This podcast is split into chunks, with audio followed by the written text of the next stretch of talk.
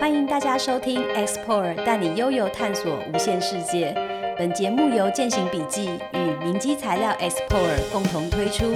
节目内邀请知名 outdoor 专家与大家分享各种户外主题、运动知识。那今天的节目开始喽！听众朋友，大家好，我是节目主持人卡咪。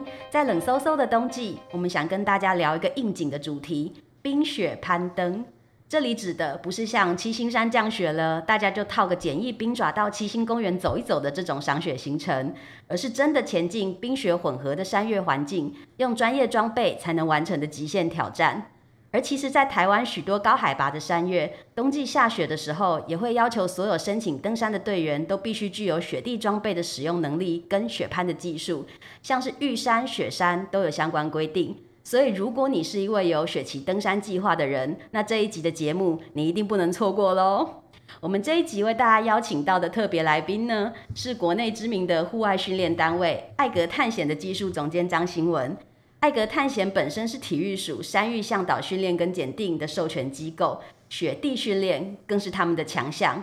而新闻本身呢，在二零一一年获选第一届的欧都纳全球十四座八千米探险计划之后，又在加拿大进修泛山域的探险活动，所以他精通技术性攀登跟冰攀，已经有超过十几年的丰富经验了。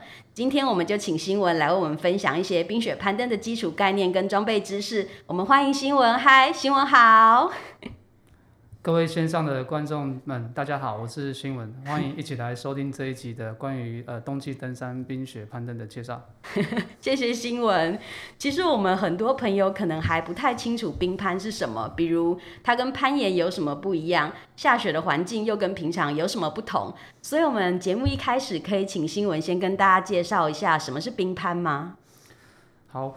其实冰攀它在分类上来说啊，它算是在雪地攀登里面的一项。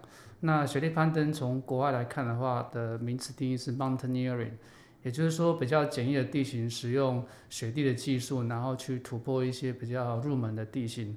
所以以这样来看的话，在雪山的圈谷传统路线，我们都可以把它定义是一种呃雪地攀登的一个定义。但是如果想一想比较陡峭的地形，那你用一般的行经或是入门的这个绳索技巧是没有办法克服的话呢，你就可能必须要增加更多的器材以及绳索技术。那这个时候就会运用到冰雪混合的 Alpine Climbing 或是高山攀登。那在这里面也有一项就是我们现在谈的冰攀，它会纯粹在一个冰壁上面，可能是高呃冰和冰，也可能是 Waterfall Ice，就是季节性的冰。那使用 ice crew 啊，然后快扣、绳索、冰斧、冰爪往上爬，一路到上面。所以其实整个雪地攀登的范围非常的广泛，但是在基础的雪地训练或者雪地攀登训练，算是这一项运动的入门的起点。嗯，所以听起来好像需要蛮多的专业装备，可以为大家介绍一下，就是可能嗯想要做冰攀的人需要具备哪些技术跟哪些装备吗？好。那以冰攀而言呢，它基本上的绳索技术是跟我们的攀岩是几乎是一样的，嗯，但是运用的器材是不太一样。譬如说，我们可能会有单绳具、多绳具。那在攀岩的部分，我们使用快扣啦，或是说岩屑岩器。但是在冰攀的时候呢，我们会使用螺旋冰钉，然后快扣跟绳索交互确保，确确保这样的架设一路往上爬。那爬到顶峰登顶之后，再从传统路线下撤。或者是如果没有传统路线的话呢，我们就会使用垂降技术，一路多段的垂降到了原本的起攀地点。嗯，哎，我们的听众可能比较不知道，您刚刚有提到一个单绳距、多绳距，这个是什么意思呢？好，单绳距基本上我们现在目前绳索的呃规格化的商品啊，大概都是六十米到八十米，所以单绳距的定义是说我使用一条绳索可以爬到某个定点，然后呢。呃，垂降或是下放下来到原本的起攀地点，我们都会把它定义为多神距。所以这样的状况来看的话呢，多数应该都会在三十公尺上下最高。所以我才一条甚至可以爬到顶之后再垂降放下来到平地起攀地点。那多神距就是，譬如说玉山北壁，嗯，呃，你从玉山北峰看过去有一片北壁嘛，那大概是两三百公尺的落差左右。啊，我们就是一个神距到了三十公尺的地方，把我们的 second follower，也就是说我们的确保者带上来我们的确保站，一路往上爬到玉山主峰，再从玉山主峰的传统路线往下撤，所以这叫多神距，一段一段的往上爬。那通常在台湾来看的话，可以爬到多神距，可能就玉山北壁。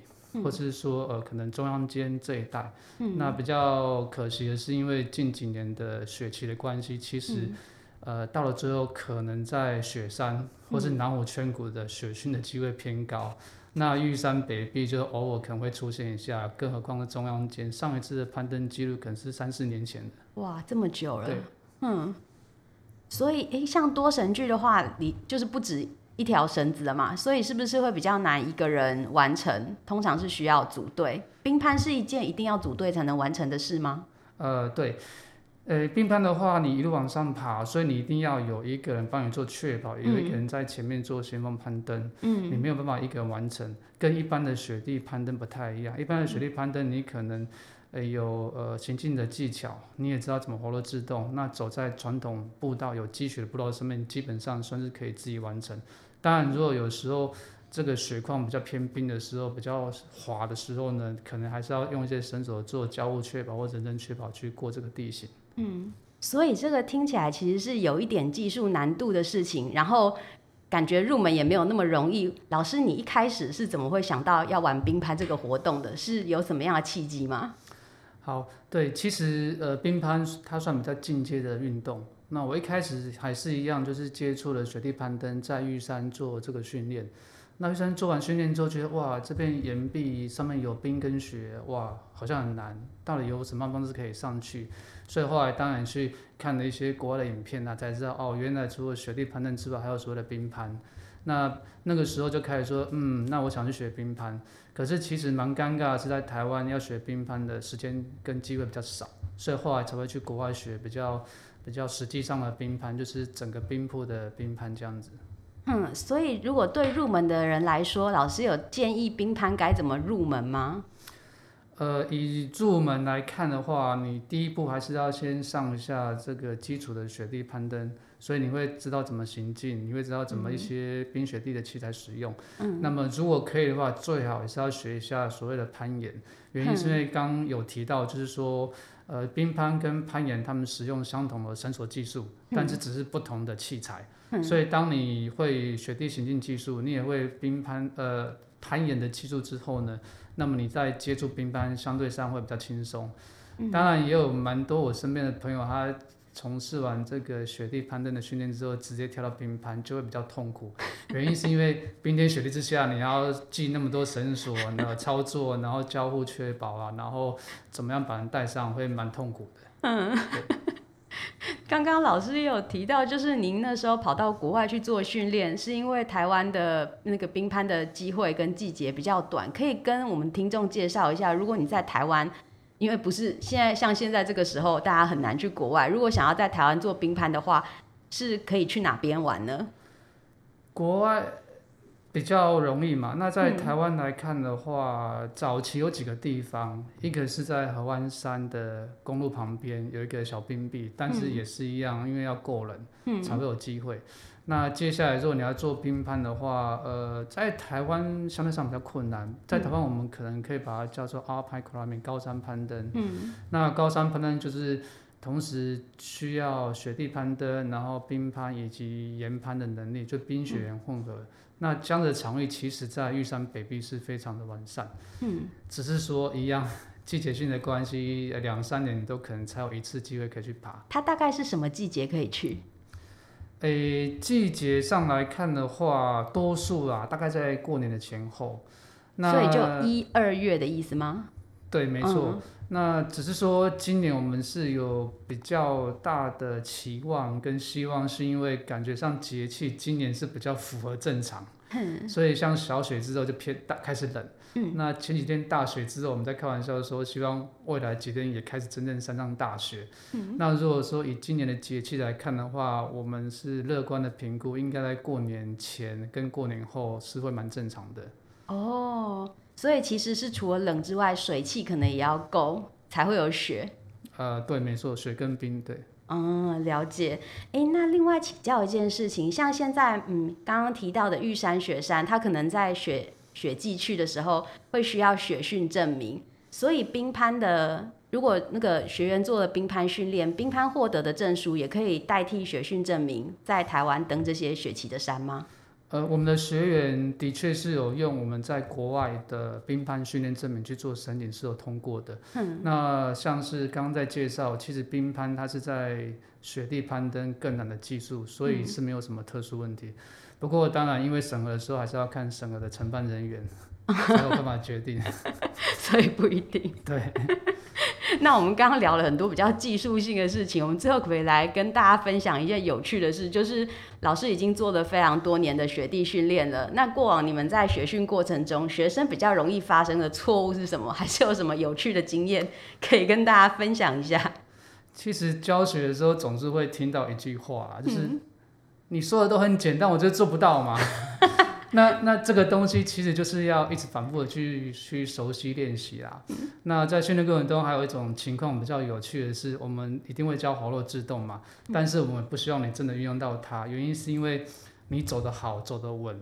是最安全的。一旦你滑落要自动的时候，其实连我们自己都没有那么大的把握。坦白说，嗯，所以在做滑落自动练习的时候，经常就是学员怎么自动都自动不了，那咻就非常非常远，然后爬回来，爬完就累喘吁吁，我要休息一下，有没有水可以喝？太累了，太累了。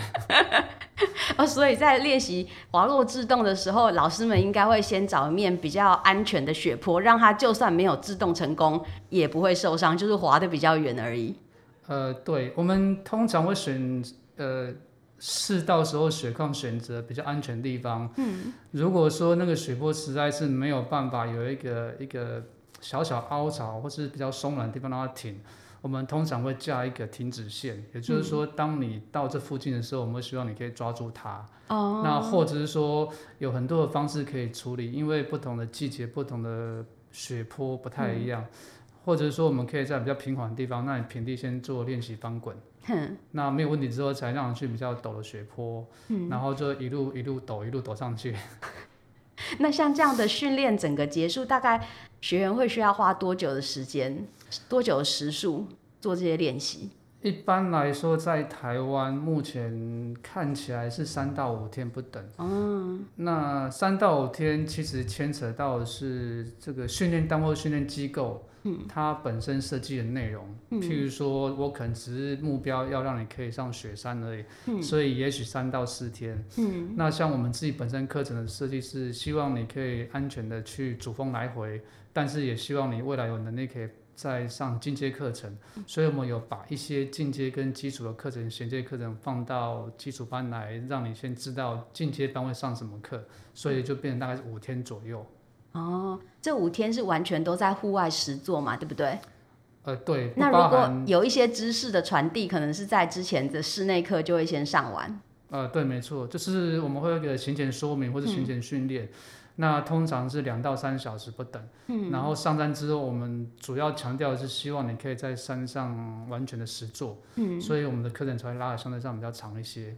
嗯，了解。我们先非常谢谢老师的分享，其实就让我们知道一个雪地训练，嗯，应该说如果你有打算要去冰攀，冰攀是比雪地践行更艰难的一件事情啊。但是如果你有相关计划的话，其实最好是找一个训练单位，先在室内补充相关知识之后，后续再真正进行三到五天的户外实作。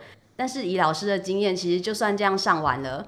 他后续还是需要自己累积很多攀登经验，不然光是这样应该也还 还是不行。这只是算超级入门吧，就是有基础安全观念，对吧？呃，对，就是。师傅引进门，修行看个人嘛。那基础的技术都教完之后，其实很重要的是实战，嗯，或者是实际攀登。那这一些都可以有效让这些技术深化在你的习惯当中，就变成是一种本能反应，嗯，而不是说，哎，你应该做这个，需要有别人来告诉你，然后让你去去做这样子，嗯。所以老师最后想要带给大家一句话，就是都学好了之后，还是要反复练习，让它写进你的 DNA，变成你的自动反应。对，没错，就是很本能的反应。哎，这个时候就是要做什么，而不用再不要想。对，本能反应。那如果大家听众对于就是冰雪攀登还有更多的兴趣的话，也可以跟艾格探险这边做更多的接洽，了解细节。那我们今天就非常谢谢老师的分享，谢谢老师。那我们期待下次的节目再见。好，谢谢大家，拜拜。拜拜。本节目由明基材料 S Por 赞助播出。S Por 专长研发防水透气的微孔纳米薄膜，打造市面上少有的百分百无氟、无溶剂环保机能织物，提供拥有永续意识的冒险家全面保护，从容应付各种天候变化，悠游探索无限世界。